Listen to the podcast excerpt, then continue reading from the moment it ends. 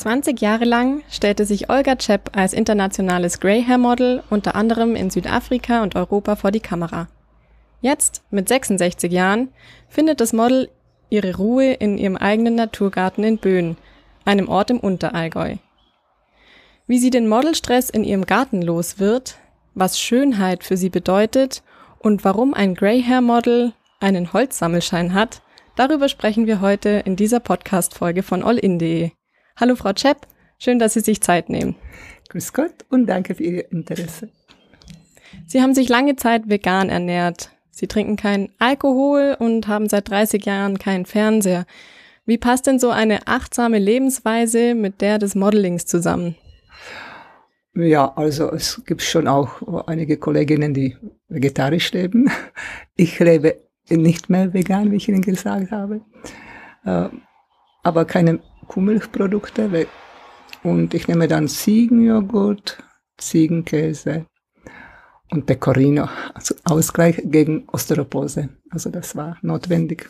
Sonst vermisse ich kein Fleisch, keine Milch, kein Zucker, kein Weißmehl, kein Alkohol und kein schwarzer Kaffee. Oft werde ich gefragt, ja, weißt du, was isst du eigentlich? Und da habe ich meinen mein Ausgleich.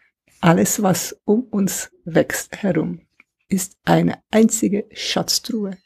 Kostenlos von Gott gegeben, praktisch zu unseren Füßen gelegt. Wir brauchen uns nur bücken und uns das holen, was uns gut tut. Kostenlos. Und wenn ich, wenn ich nicht muss, dann gehe ich kaum noch zum Supermarkt. Ja, ganz ohne geht es nicht natürlich, weil Selbstversorger über Winter. So, so, weit bin ich nicht und so weit komme ich wahrscheinlich auch nicht. Mein Traum mit Bauernhof hat sich leider nicht erfüllt. Und dann, aber das, was mir die Natur bietet, erfüllt mich mit großer Freude und Dankbarkeit. Und das stellt ja jetzt schon einen ähm, Gegensatz dar, dieses vor der eigenen Haustür sein Glück finden ja. und in die weite Welt reisen, um äh, Model zu sein. Ja, also manchmal kommt, kommt es mir vor, dass ich Nolens Wollens von meiner, in eine andere Welt muss. Es ist so eigentlich. Das fühlt sich nicht immer gut. Es kommt immer auf Thema von, von dann halt, vom Shooting. Und es kostete mich oft Überwindung, also bei bestimmten Momenten, äh, ja, da sein und schweigen. Und das, das habe ich oft nur mit Professionalität hat überwunden. Und bis heute hat kein Kunde äh, oder keine Begleitperson von einem Modellkind, eine Mutter, die das Kind getrieben hat, dass sie halt richtig geil, geil lachen muss, wenn sie ein Modell sein möchte. Also da war mit zum Heulen, aber ich musste schweigen. Also ich habe gebetet in dem Moment. Ja, es waren schon manchmal krasse Momente, die mir auch zum Nachdenken geführt haben über die Menschenwürde und explizit beim Shootings über die Frauenwürde. Ja, die Würde gehört wirklich zur menschlichen Natur, sollte halt zur menschlichen Natur gehören. Haben, mich, Entschuldigung. Und, mich, und ich habe oft so ein Gefühl, dass die Frauenwürde vor allem in Medien mit Füßen getreten wird und höre kaum Stimmen in Medien, dass der Wahn aufhört oder Warnungsstimmen. Man, also das kriegt man gar nicht mit. Wir haben zwar kein Fernsehen, ich höre auch kein Radio, aber wenn ich in mein E-Mail-Fach muss und sehe ich immer halt die Nachrichten, kriegt man mit, na, die fünf. Das sage ich, frage ich mich oft. Wir leben in einem, also mein, wir leben in einer verrückten Welt. In vielen Hinsichten. Ja. Und haben Sie sich da beim Modeln mal schlecht behandelt gefühlt? Weniger, weil ich, ich bin, ich lasse mich nicht schlecht behandeln. Wenn da eine Tendenz war, die mir wirklich unter die Haut ging, was mich an, anbetrifft, nicht als das Kind, das Modellkind oder die andere Kollegin, dann habe ich schon die Weichen gestellt, ja. Und was oft für mich also unangenehm war, dass ich Dinge anziehen müsste. Also bei einem Shooting ist natürlich nicht nur Kameramann oder Assistent oder Kunde, aber Stylist, ja. Manchmal muss ich halt meine Sachen mitnehmen. Und da habe ich immer bei Stylisten geschaut, dass ich ein Kleid oder einen Rock durchsetze. Und seltsamerweise habe ich bei männlichen Stylisten meinen Wunsch durchgesetzt. bei weiblichen Stylistinnen äh, weniger. Ja. Und einmal hat ein, bei einem Shooting eines ein Assistent, junge Bursche, hat es mitverfolgt und äh, nach der, es waren zwei Tage Shootings und er kam am Abend zu mir und hat, hat er, Olga, darf ich dir was fragen? Warum bist du so eine Hosenverweigerin? ja, und äh, sein Warum habe ich dann beantwortet, vielleicht in vier, fünf Sätzen. Und die findet man dann in meinem Buch Hosenverweigerin. Übrigens, das Buch habe ich nicht ganz selbst geschrieben. Teilweise sind das Berichte über mich von anderen Personen, die mich kennen. Und auf die Idee hat mich ein Arzt, also wo ich äh, wegen Depressionen in Behandlung war, gebracht, äh, alles runterschreiben. Also auch der Druck, weil ich komme manchmal zurück und da ist ein gewisser Druck, weil ich halt Sachen mitbekam, die ich mit meinem Glauben, den ich im in Schwabenland kennengelernt habe, äh, weil ich es halt äh, einige Dinge nicht mit meinem Glauben vereinbaren könnte. Und das war ein, die Hosenverweigerin war wie ein Ventil. Schreiben ging von mir. Ich habe es nie gelernt, äh, Wörter zusammenfassen, aber das ging wie ein Fluss von mir. Und dann war auch meine Kindheit natürlich zum Großteil aufgeführt, weil ich in einem Land aufgewachsen bin, in, kommunistisch, in kommunistischen Land. Ja. Also 50er und 60er Jahre in meine alte Heimat, in Tschechien damals. Tschechoslowakei hieß es. Das war die die dunkelste kommunistische Zeit, wo Menschen, also diese Prozesse um, stattführten und jeder, der in die Kirche ging, das waren die Klerofaschisten und äh, Glaube ist Opium für das Volk. Und dann wurde ich von der, in der Grundschule in Ferien von meinem Vater, er war ein hoher kommunistischer Offizier, Oberbefehls, Oberbefehlshaber der Grenztruppen, nach der Wende übrigens Gesprächspartner von Verteidigungsminister äh, Deutschlands, damals Manfred Wörner. Ja, also von Kind auf wurde ich in diese Lage geschickt. Der Lager hieß Pohranichnik, das heißt übersetzt der Grenzwächter. Der, der war in einem Sperr, Sperrgebiet im ehemaligen Sudetenland. Und wir waren da als Kinder, also Mädchen und Buben zusammen, richtig militärisch gedrillt. Also wir haben Schießü Schießübungen und die, und die also Zielscheiben haben Umrisse vom menschlichen Körper und Kopf und Herzgegend war also die höchste Punktenzahl, ja. Granatwerfen, Seilspringen, Märsche, Appell um, in der Früh, also Fahne hoch und wir haben Lieder gesungen, kommunistische Lieder. Ein Lied hieß auch wir werden dem Wind und Regen befehlen, wann soll es regnen und wann soll nur wehen der Wind. Und wenn man halt jahrelang das Kind damit füttert, es bleibt vieles hängen, ja. Und mein Vater hat mich zum Beispiel auch daheim, ich musste turnen, also richtig äh, körperlich wurde ich getrimmt und gedreht. Kam mir vielleicht auch jetzt zugute, ja, also die Kondition, äh, sich zu halten. Nun, das Ideologische hat mich natürlich stark beeinflusst. Und nicht zuletzt auch in diese Pohranicznik-Lager waren, also wir schliefen in militärischen Zelten, ja, gab es Glaskanonen zum Essen. Und da war immer ein Politruck dabei. Wenn Sie wissen vielleicht, was ein Politruck ist. Ja. Das waren diejenigen, die das Politische, also an die Kinder weitergebracht haben, ja. Und die erste Prämisse beim Politruck war Hass, Hass auf die Deutschen. Wir waren in einem Sperrgebiet, da war ein Schlagbalken, da war Verbot zum Fotografieren. Und oberste Gebot war auch Hass auf die Deutschen.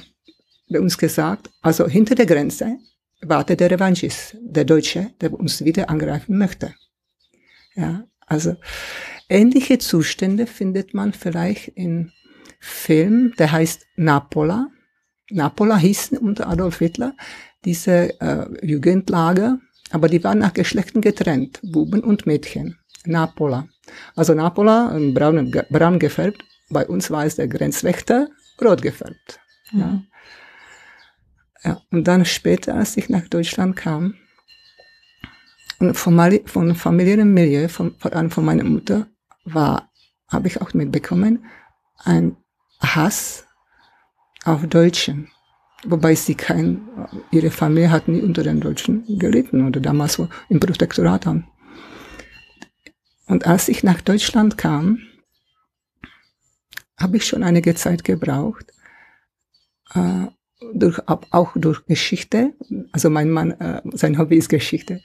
Durch das, was ich von also Mitmenschen, Nachbarn, die auch aus Sudetenland als Vertriebene äh, hierher kamen, ich, ich spürte keinen Hass von ihnen. Ich spürte den Hass, den ich von daheim konnte. Das habe ich in Deutschland nicht. Auf keine Weise oder Ablehnung. Und schon als Kind drüben habe ich mir gedacht, ja, und warum, wenn die Deutschen solche Bestien sind, warum, rennen, warum flüchten immer wieder über die Grenze die Tschechen und suchen da Asyl an? Ich könnte es mir als Kind in Kopf nie ein, äh, ein also, also nicht erklären, ja. Und wir sind erst hier äh, in Deutschland die Augen abgegangen, wie, wie wir unter einer Lüge groß geworden sind. Und es ist, es erfüllt mich mit Dankbarkeit, dass ich also Gegenteil erfahren dürfte und vor allem hier in Schwabenland. ja, ich finde hier auch, also jeder Mensch hat eine gewisse Natur. Das ist schön, dass es so ist. Jeder Mensch ist einzigartig. Und so wie jeder Mensch dann eine Familie hat, einen gewissen, ähm, äh, gewissen Charakter. Und so ist es auch bei den Nationen, bei Nationen. Also, ich fand hier, besonders in Schwaben, was, mich sehr, was mir sehr imponiert, dieser Schaffensgeist. Erfindungsgeist, Schaffens, Schaffensgeist, Geist, Sinn für Ordnung, Hilfsbereitschaft, Tüchtigkeit.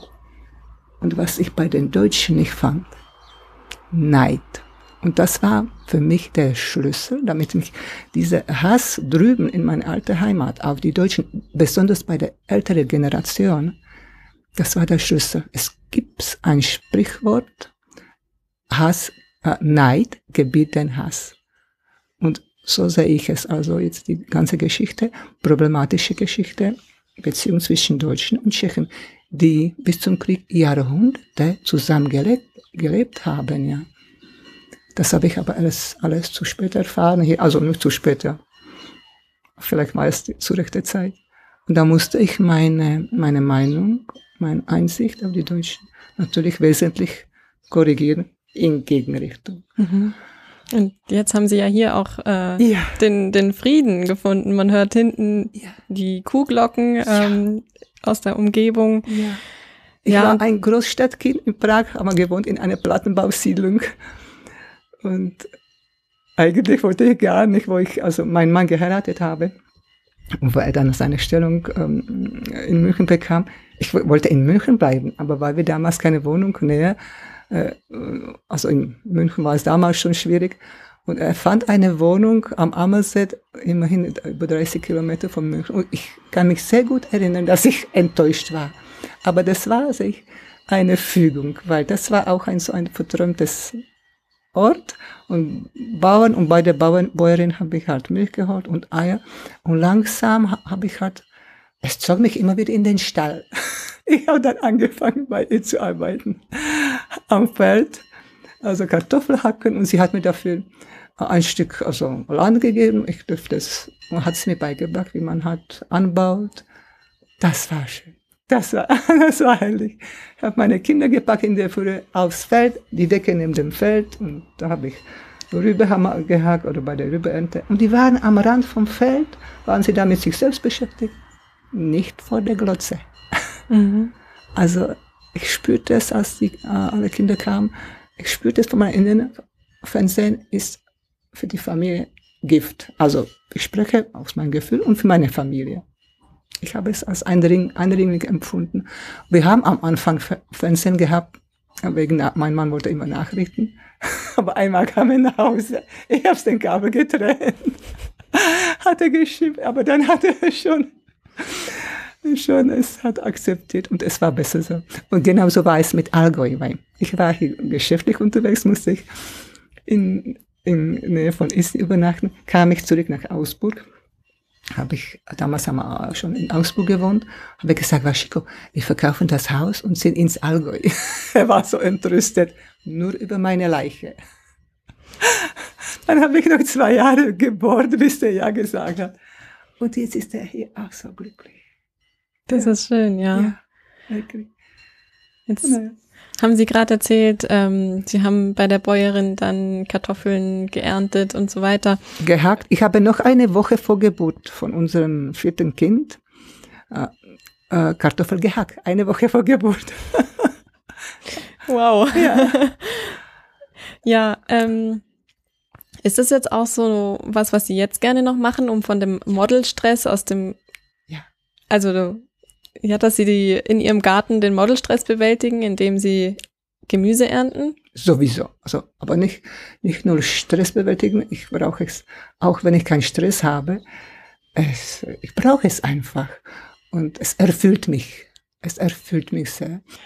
Ja, gehen, gehen wir nochmal zum ähm, Modeln zurück. Wenn Sie sagen, das ist so eine andere Welt, Ihre Welt hier im Garten mhm. und die Modelwelt, Warum modeln Sie dann überhaupt noch ein bis zweimal im Monat? Ja, sage ich Ihnen, wir haben dieses Haus, bei Bau von diesem Haus viel Geld verloren.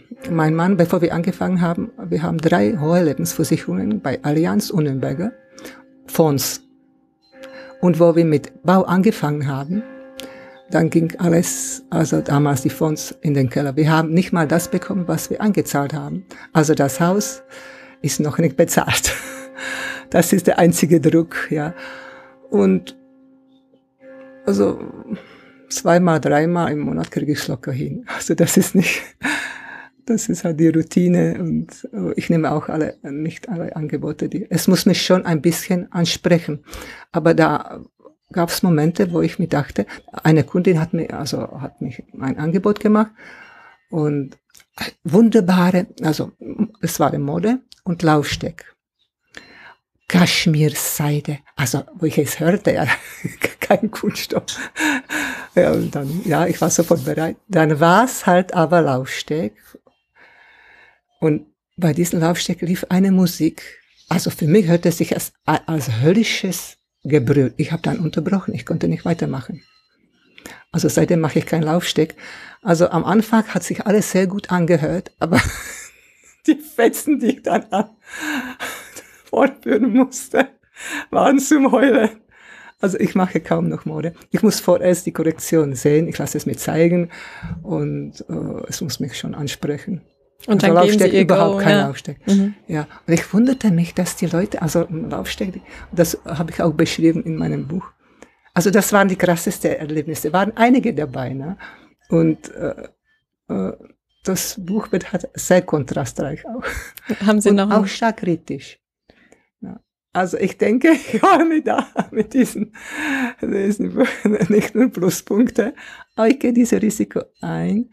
Und zwar gerne, weil, weil ich mich auch verpflichtet fühle, schon Mund aufzumachen. Weil das alles, was läuft, auch wenn man im Hinblick auf diese Modellwahn, Heidi Klum, also das ist komplett unter Frauenwürde, was da vorgeführt wird. Und wo die Massen sich darüber stürzen.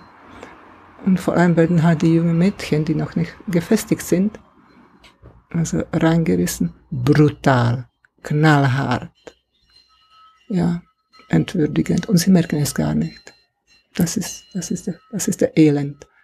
Ja, ja ähm, in Ihrem Buch, Die Hosenverweigerin, was im Herbst erscheint, da schreiben Sie ja auch ähm, von einem kleinen Mädchen, Lara. Ja, die Lara. Die, die ja. äh, von, von ihrer Mutter so in das Model ja. Business reingedrängt Ihnen, so, wird. Ich habe Ihnen diese eine Auszug geschickt, Ja. die ganze Geschichte. Ach so, das habe ich jetzt vergessen. Ja, also ich sage Ihnen, wo ich da, das in dem Moment, wo ich es mitbekam, das waren alles kurze Sequenzen, Augenblicke. Das hat sich in mir so eingeprägt, ja. Und da, da kam in mir so eine Wut. Ich konnte der Frau eine knallen. Darf man aber nicht. Aber Sie dürfen nichts sagen oder Sie wollen nichts sagen? Nein, darf ich nicht. Nein. Sie war die Begleitungsperson. Sie hat die Verantwortung für ihr Kind. Sie hat ihre Verantwortung für ihr Kind als Mutter gehabt. Und habe ich mir dann später gedacht, eigentlich ist diese Frau wahrscheinlich auch Opfer von den Wahn, der uns umgibt. Uns werden aufgezwungen, ein, Einsichten durch die Medien. Einsichten, so komplett verkehrte, wie die Natur, wie die Natur, wie die Natur der Menschheit, wie die Natur, die uns umgibt, eigentlich menschenfeindlich und das wird so verpackt als in oder geil oder cool. Ja, das sind die Zauberworte, ja, und die uns, die viele Menschen bewegen. Äh, bedauerlicherweise auch Jugend. Also wenn ich diese drei Wörter höre, wird mir bange. Ne? Und haben Sie da ähm, konkrete Beispiele? Geht es darum, dass in, in, einer Fernsehshow aussortiert wird, das Mädchen kann was, das kann nichts? Mhm, nein, weil ich habe mir diese Ihnen? Sendung eigentlich nie, nie, wir haben kein Fernsehen, aber das wenige, was ich mitbekomme von, von Nachrichten, das reicht mir. Und dann, was ich halt bei den Shootings mitge mitbekam, wie die Mädchen da, also gibt es einige Geschichten im Buch. Sie war nicht die einzige und das war auch nicht die traurigste Geschichte, die ich da also erzählt habe.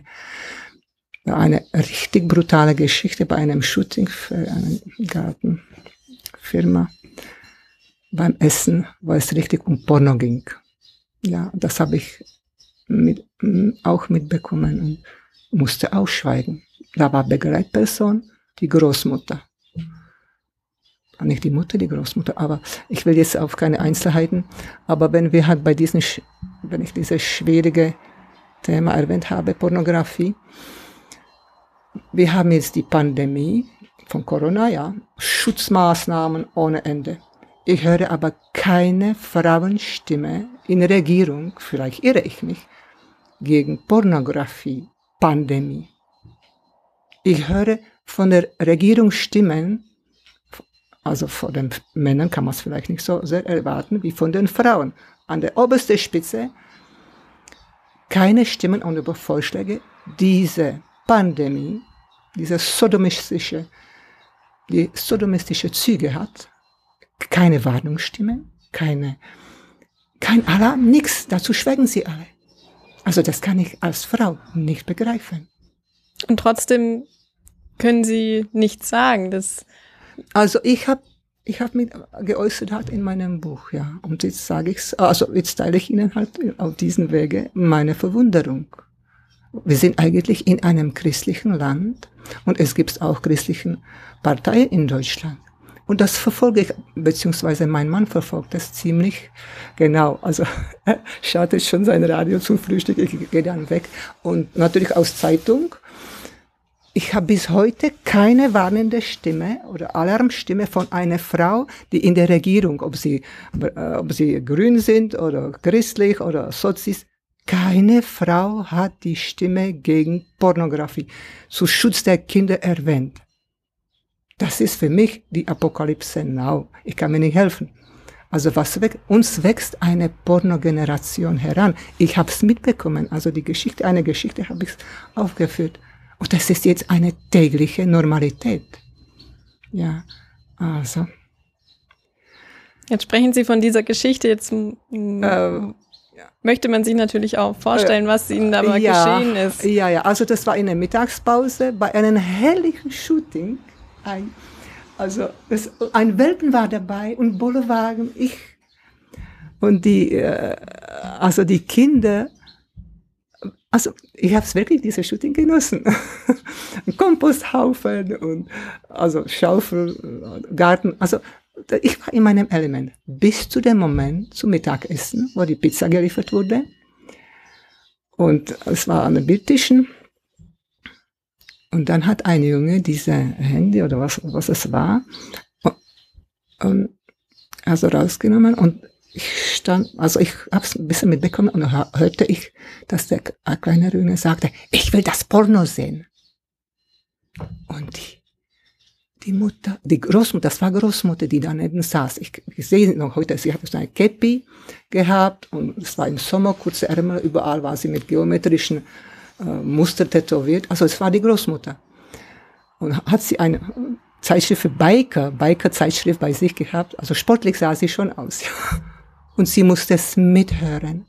Und sie hat nichts gesagt. Und der andere Junge hat hat's immer so weggerissen. Nein! Und er rannte damit weg und wollte sich selbst anschauen. Also ein Moment, der mich erschüttert hat, also bis zum Knochenmark. Ne?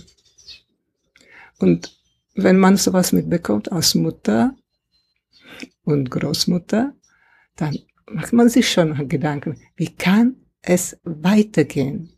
Es steigt, also es ist für mich, also für meine Wahrnehmung, es steigt, die Spirale dreht sich immer mehr und immer mehr schneller nach unten. Ja. Und wie, also da muss man kein hohes IQ haben, um zu, um zu, ja, um zu sagen, also das kann nicht gut enden. Mhm. Ja, also hätte ich diesen Beruf nicht ausgeübt, ich wäre schon daheim, je, also 41 Tage stehe ich täglich, also ich bin unterwegs täglich am Herd. Ich stehe gern am Herd und ich kochte liebend gern für meine Familie. Das erfüllte ich mich. Ich habe keine andere, äh, also ein, ein Drang nach mehr, wie heißt es, diese äh, Karrieredrang oder äh, da gibt es ein Wort dafür, das ist mir jetzt rausgefallen. Be also unterbewertet fühlte ich mich nie. Also wenn man, wenn ich in äh, Medien mitbekomme, dass am Herd zu stehen, also etwas Niedrigeres, da kann ich dem, den Mann, der es da erwähnt hat, also die Frauen sollen nicht am Herd stehen, da kann ich mich, da kann ich ihm nur fragen, essen Sie gern? Oder essen Sie gern gut? Und was schmeckt Ihnen besser? Fertigzeug oder, oder Kantine oder das Essen von der Mutter? Am Herd zu stehen wird verpönt. Und damit wachsen die jungen Mädchen an. Auf, meine ich, ja. Ja, aber ich meine, Essen, wenn der Mann kocht, schmeckt das Essen auch lecker. Ja, freilich. mein Mann hat einige Gerichte, die er also äh, besser, äh, besser halt kocht als ich, das Spezialitäten, äh, die esse ich natürlich auch gern an. Aber die Jahre, wo er in die Arbeit ging, konnte er nicht täglich essen. So sah ich es es erfüllte mich auch das, dass ich ihm jeden Tag, also das Essen auch mitgegeben habe in, in so, so einen Behälter, hat er sich selber mein Essen in seine Arbeit gewöhnt. Ja, und, und damals habe ich noch nicht so gut, also ich sage, so bewusst gesund. Damals habe ich noch auch Fleisch gekocht, Biofleisch. Und jetzt für ihn koche ich ähm, äh, auch, äh, also seine Hausmannsküche, so wie er es mag. Aber für mich koche ich, also doppelt koche ich. Aber das ist Ihre Definition dann von Glück, dass Sie dem ja, anderen was Gutes tun. Das hat mich tun. erfüllt. Und ich fühlte mich vom, gar nicht irgendwie unterbewertet oder ich schielte nach einer größeren Karriere nicht. Und als es halt kam und hat es sich so entwickelt, dass ich eigentlich in der Zeit, wo ich da halt gemodelt habe, schon Menge Geld nach Hause gebracht habe. Und ich konnte im Bioladen einkaufen, ohne mich einzuschränken. Das war ein gutes Gefühl. Und dann äh, halt wo ich sich diese Aussicht gestellt hat, ein Haus in Allgäu. Also das war schon der Antrieb, der mich da gehalten hat. Und jetzt muss ich auch noch, also das, was wir noch abzahlen müssen, ist nicht so, nicht eine hohe Summe. Das schaffen wir in viereinhalb Jahren. Gemütlich. Ja. Super. Was bedeutet für Sie denn der Begriff Schönheit? Schönheit. Ja. Schönheit für mich persönlich ist eine Widerspiegelung des, äh, der, das, was Gott für uns hier auf dieser Erde erschaffen hat. Die Schönheit muss für mich mit Gottes Absicht harmonieren, mit Gottes Schöpfung.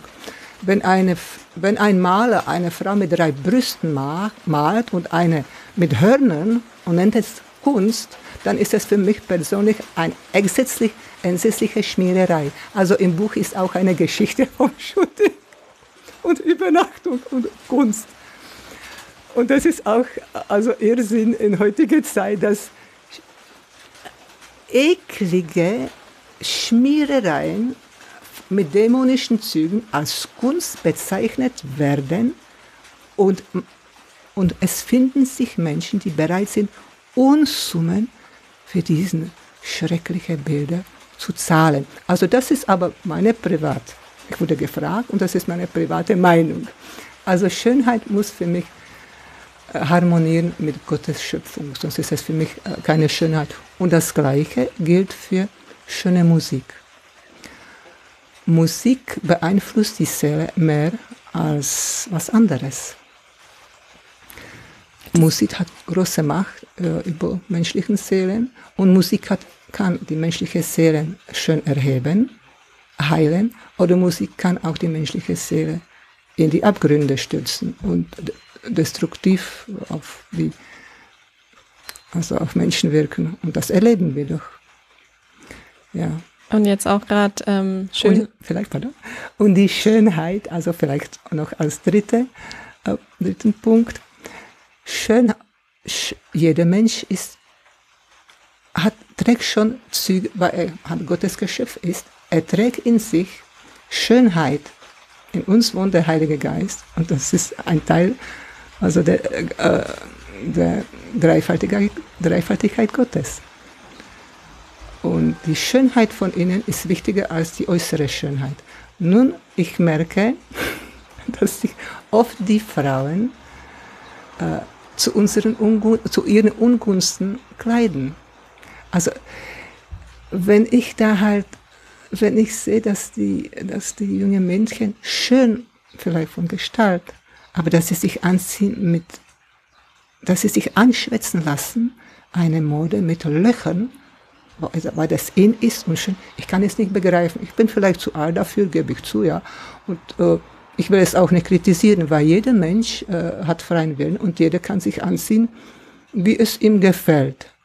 Aber ich sehe diese, eine gewisse Deformation, gezielte gewisse Deformation äh, übt sich aus durch die Medien und durch die, durch die Medien und durch Re Reklame omnipotent auf die Menschen, explizit auf die jungen Menschen, auf junge Mädchen.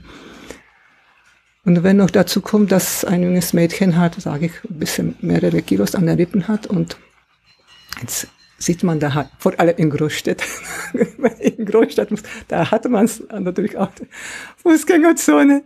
Ich frage mich nur, jetzt hat, äh, wenn du dich vielleicht ein Kleid, ein schönes Kleid anziehen würdest, da wurde alles warmherzig versteckt, aber so knallt es in die Augen, wie die Mutter von der Lara.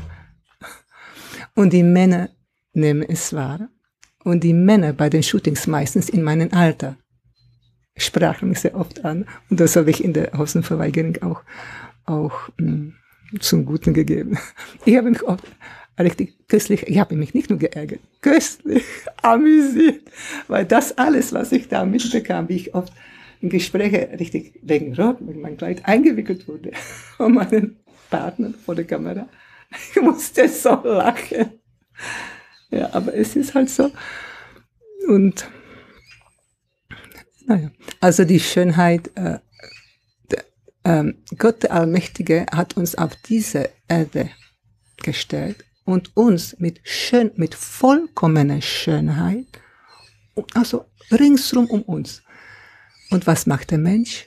Er vernichtet die, also sprich Natur, also richtig konsequent. Man weiß heutzutage, dass man dass die Erde kann sich nicht, also die Ressourcen, die geraubt werden, wiederholen. Jetzt im Juni so ist schon alles verbraucht, was sich, und was über Juni geht, dann, das kann sich nicht mehr erneuern. Das ist alles berechnet durch Wissenschaft. Alles ist nachvollziehbar und trotzdem ändert sich nicht. Wir bleiben in diesem Wahn. Also ich sage auf meinen Mann, ich bin alt, ich bin froh, dass ich alt bin. Dass ich das, was danach ein, irgendwann mal kommt, nicht mehr erleben muss. Ja. Also das Schöne, was uns kostenlos zu Füßen gelegt worden ist, tritt, tritt der Mensch mit Johlen zu Boden und vernichtet seine eigene Grundlage. Das soll nicht alles pessimistisch klingen. Es kann sich, Wunder vielleicht, einiges noch ändern. Aber ich sehe, das ist schon nach zwölf. Ja. Ähm, Sie bauen ja auch in Ihrem Garten selber Gemüse an. Ja. Melonen ist meine Spezialität. Melonen in Allgäu. Ja, wirklich? Ja, ja ich kann es Ihnen zeigen. da müssen Sie sich, oder später fallen. Später, sehr später, gerne. Ja. ja. Naja, also das ist natürlich keine einheimische Pflanze, aber äh, ich experimentiere gern und benutze keine Kunstdünger. Also mein Hauptdünger ist Brennnessel, Löwenzahn und hat, schauen Sie mal, das ist, das ist zum Beispiel Schachtelhalm. Mhm. Ja? Das sind die Dünger. Ja, und die Tomatenpflanzen, die sind ja richtig. Ja. Riesig. Also, das sind meine Zöglinge, meine grünen Kinder, die kriegen alles, was sie brauchen und motzen mich nicht an. ja, und das ist, oh, das ist ein, das ist eine Freude im Garten, die hört nie auf. Ja, und man entdeckt immer wieder was Neues. Man staunt, man lernt lebenslang.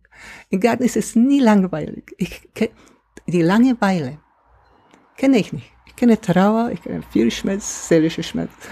Und es war immer die Natur, die mich rausgehaut hat. Also schon maßgeblich. Ja.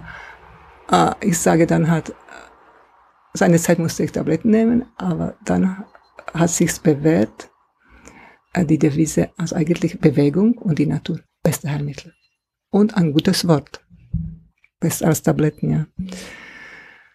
Also diese Freude will ich nicht aufgeben und, und solange es nur geht, dann mache ich weiter. Welche Heilpflanze gehört Ihrer Meinung denn in jeden Garten? Ja, Brennnessel. Brennnessel. Und äh, natürlich Löwenzahn. Also, ich zeige es Ihnen dann später. Brennnessel und der Giersch. Ich habe Ihnen hier was vorbereitet. Also, wenn man in, angoogelt, Giersch. Ich habe angegoogelt, äh, Moment, pardon. Giersch, also äh, ich habe angegeben, Giersch Heilwirkungen und stellen Sie sich vor, überzeugen Sie sich selbst, erste Zeile, die kam, Gift gegen Giersch.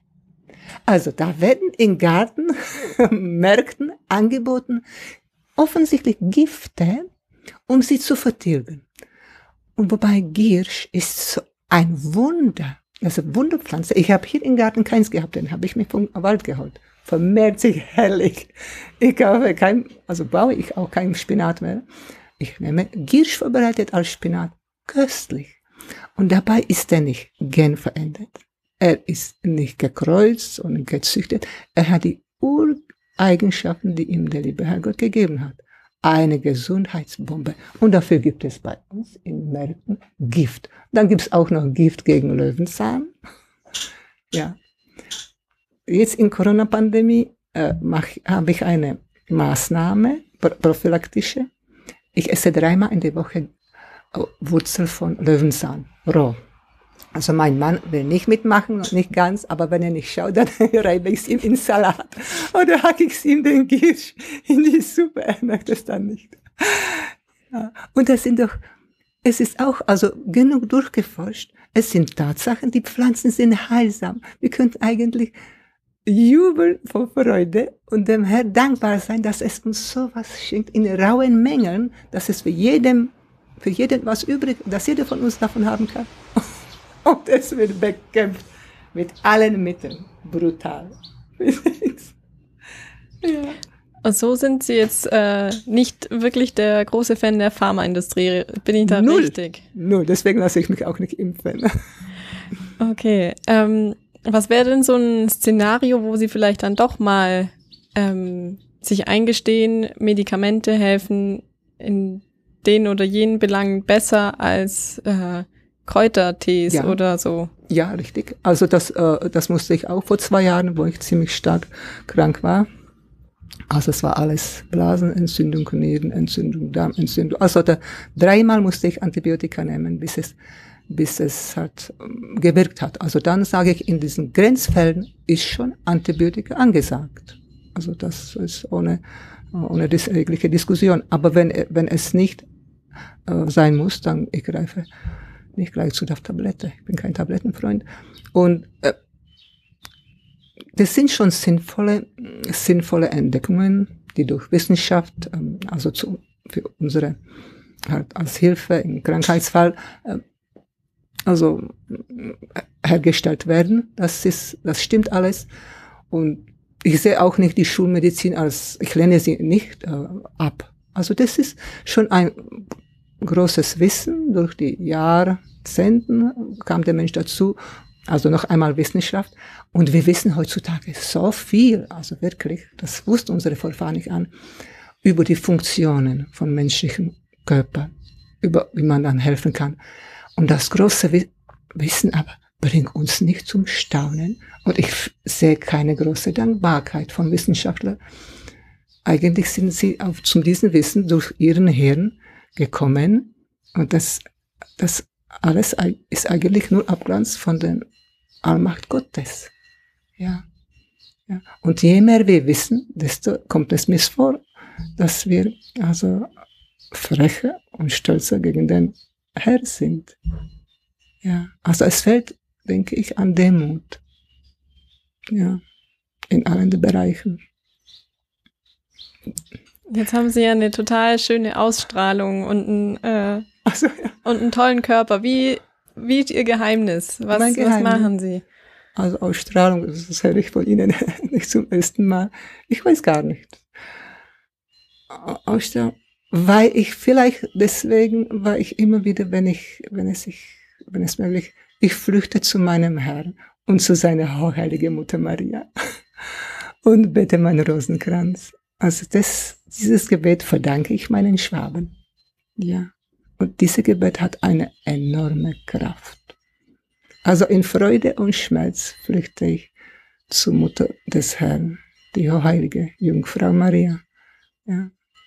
Und das war eigentlich, das ist mit meine größte Stütze. Gleich danach mein Mann. ja. Und ich kann es mir gar nicht vorstellen, äh, es aufzugeben, diese Geschenk, dieses Glaubensgeschenk. Und dann schütze ich vielleicht um desto mehr, weil ich halt in Kindheit richtig zum Gegenteil getrimmt wurde. Ja. Und, und das ist eigentlich auch das, das größte Geschenk, das ich halt im Leben, das ich in meinem Leben erfahren durfte. In Deutschland, in Schwabenland. Wobei ich äh, das Rosenkranzgebet nicht in der Kirche beten kann. Ich muss dabei laufen. Ich laufe durch Weiden, quer, querbeet ein, in eine andere Richtung, betrachte ich die Landschaft und bin ich im Geiste bei der, bei der schönsten aller Frauen, weil sie war ein vollkommenes Geschöpf. Sie dürfte den Herrn tragen und sie hat uns den Heiland äh, geschenkt und sie wurde auf ihre, also auf diese Aufgabe auch vorbereitet von Herrn. Sie war voller Gnade und sie kannte auch alle die Geheimnisse der Natur wie kein Mensch auf dieser Erde. Ja. Und da gibt es zum Beispiel Salbei, habe ich, und man sagt, eine Sage, sagt, wo sie auf der Flucht nach Ägypten mit heiligen Josef war, haben sie sich, vom Herodes, ne, haben sie sich hinter einem großen Salbei-Busch versteckt. Also Salbei heißt also eine Salvia, Salvare, ja. Rettung. Habe ich in drei Ausführungen im Garten. Ja, bin ich schon gespannt. Ja. Ähm, Gibt es denn einen äh, Tipp von Ihnen, was, was man machen kann, wenn man jetzt erkältet ist? Ähm? Hm, da gibt es so viele Möglichkeiten. Also, weil jeder menschliche Körper ist eigene Chemiefabrik. Jeder Mensch reagiert auf Kräuter andre, also mit seinem Inneren anders als der andere Mensch. Zum Beispiel Lindeblüte, ja. Also Linde, man sagt, sie lindert, sie ist gut gegen Erkältung, stimmt's auch. Der Name Linde ist von, von Wort linden abgeführt. Sie lindert nicht nur Schmerz, aber auch Seelenschmerz. Und wenn man Lindeblüte pflückt, da, ich pflücke nur da, wo es unbelastete, also Umgebung ist, da wird man beschenkt. Man, die Krone ist über uns, also ich pflücke immer mit meinem Mann. Und da hat man Konzert dabei, die Bienen. Und ein himmlisches Geruch. Linde, wenn sie blühtet, es ist eine der Heilpflanzen, wo man wirklich stehen kann, richtig sich zum Himmel. Also da muss man nicht auf die Knie, ja, und pflücken vom Boden. Also Linde ist äh, meine äh, Lieblingspflanze. Ja, und natürlich, da hat jede Heilpflanze so viele Auswirkungen, nicht nur, nicht nur gegen Kranke, zum Beispiel der Giersch. Schauen Sie mal. Ja, komm. Giersch, da ist auch, also wenn man dann scrollt, also gegen, gegen was der Gier steht, das können Sie, ich kann es nicht lesen. Spritzmittel, na, aber da unten sind dann wieder die Heilwirkungen. Mehrere Heilwirkungen. Mm, oder ähm, Oder diese Mutterkraut. Also das Mutterkraut ist das hier. Das Haus ist Bitterpflanze. Sehr bitter. Aber die Bitterstoffe sind notwendig, weil wir haben Man, man hört sie nur nicht. in unsere Nahrung und unsere Gemüse sind Bitterstoffe abgezüchtet, weggezüchtet, weil sie nicht schmecken. Und die haben wir bitter nötig, wegen Verdauung. Also das ist, welche Mühe sich der Mensch gibt, sich eigene Nahrung äh, also kaputt zu machen und dann teuer kaufen im Supermarkt. Das schafft doch kein Tier. Ja, das Und ist kein- ziemlich. Äh, Und kein Tier macht die Mutter Erde so kaputt wie ein Mensch. Ja. Naja, also das sind eigentlich alles, äh, äh, wenn Sie, wenn Heilpflanzen, das ist zum Beispiel Automanik, wenn Sie da streifen, also riechen Sie einen Geruch, also auch über die Blüten. Der wurde, äh, der ist hier auch einheimisch, äh, der wurde der Göttin Pallas Athene geweiht, der heißt Agrimonia Eupatoria, und kommt aus Krym. Das wird Eupatoria oder man heilsam gegen Entzündungen und Giersch, also da ist ganz, Sie kennen dann später also sich selber gegen was alles äh, hilft. Also eigentlich viel trinken. Also grundsätzlich bei Erkältung und allen Infektionskrankheiten viel trinken. das alles rausspülen. Ja, da, genau. So ist es. Das ist das. Die Krankheit, das ist die Funktion, also die der Körper hat. Äh, die Krankheiten kann man wunderbar ausspülen. Aber trinken, es ist nicht egal, was man trinkt. Also ich trinke nur meine Kräuter und ein gutes Wasser. Richtig gutes Wasser, ja. Ja, damit bin ich zufrieden. Also kein Alkohol, kein schwarzer Kaffee, kein Wein. Rotwein trinke ich manchmal als Heilmittel drei Esslöffel in einen ha- halben Liter Glas Wasser. Also das ist also als Stärkungsmittel. Ja. Sie haben ja mir im Vorgespräch erzählt, Sie haben den Holzsammelschein und sind damit die einzige Frau im Landkreis. Also soweit ich weiß, vielleicht kam das, ich habe meinen Holzsammelschein seit zehn Jahren. Vielleicht kam einer dazu. ja. Und äh, mittlerweile hat sich äh, rumge ich, ich darf das Holz sammeln nur in staatlichen Wäldern und nur bis zum Durchmesser 10, äh, 8 Zentimeter. Aber die äh, lieben äh, umliegende Bauern haben mitbekommen, wo sie selber Holz also äh, gefällt haben, dass ich darum brause. Dann haben sie mir halt einige Bauern auch angeboten. Ich darf die auch bei ihnen äh, sammeln und äh, also mein Revier ist riesig und ich habe auch ein Werkzeug, altes schwäbisches Werkzeug, wenn man die Äste, also die haben, die sind dann lang, die abgeschnitten und die haben also Zweige und die muss man mit einem, das, das, diese Werkzeug heißt Schneider. Ich habe zwei Ausführungen, Schwaben und und das muss man abschneiden. Also das hat im Schwaben heißt es Schneider, aber dann hat er mehrere Bezeichnungen. Also das ist nicht nur im Schwaben. Nun, warum ich es erwähne, ich habe mir damals gekauft im Baumarkt ein, so ein, zum- ein Werkzeug, das war aus Rumänien Import. Der war in ein, der war in einer Saison hin. Dann habe ich am Flohmarkt zwei Schneider, äh, ich denke für 1,50 Euro war einer gekauft. Die waren alt, die haben Generationen überstanden.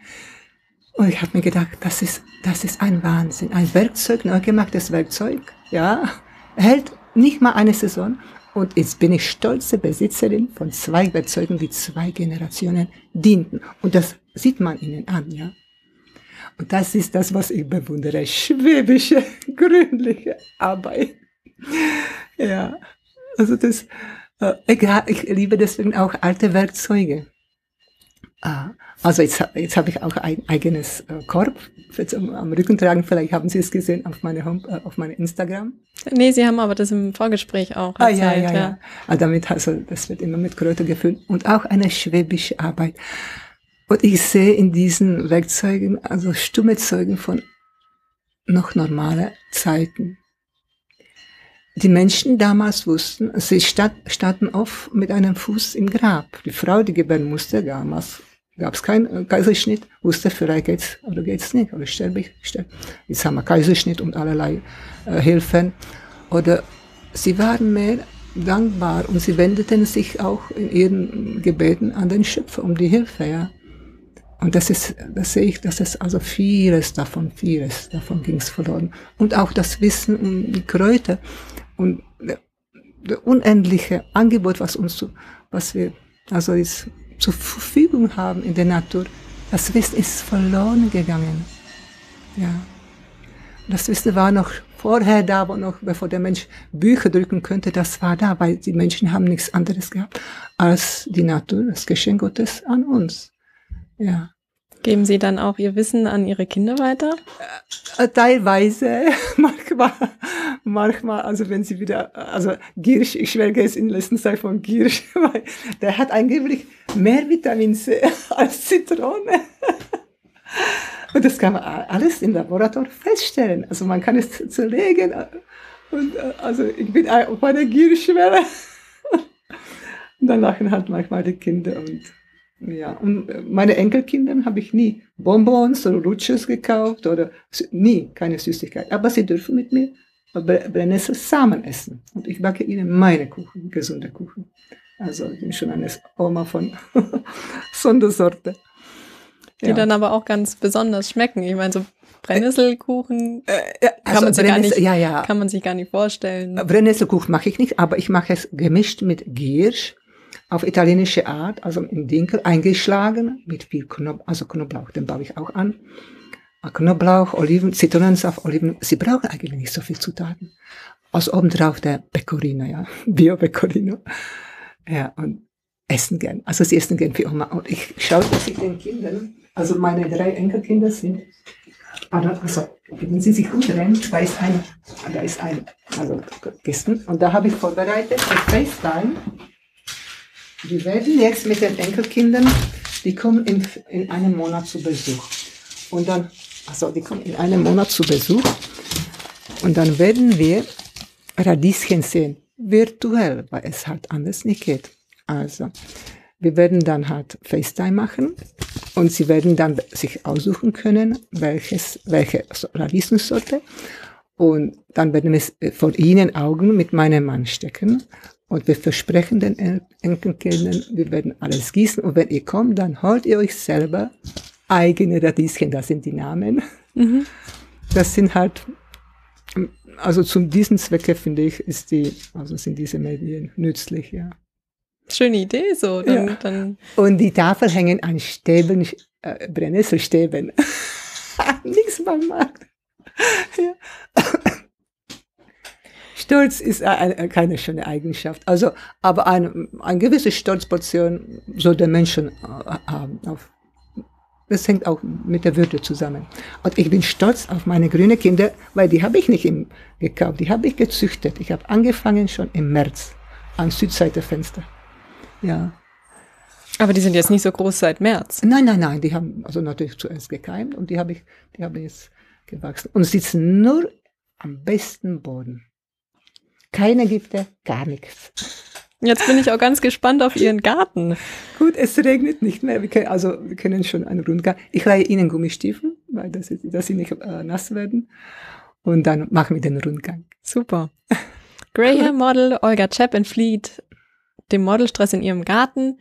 Ich bin äh, ja schön, dass ich da sein durfte und ja, mehr über ihr Leben erfahren konnte. Vielen Dank. Ich danke Ihnen auch.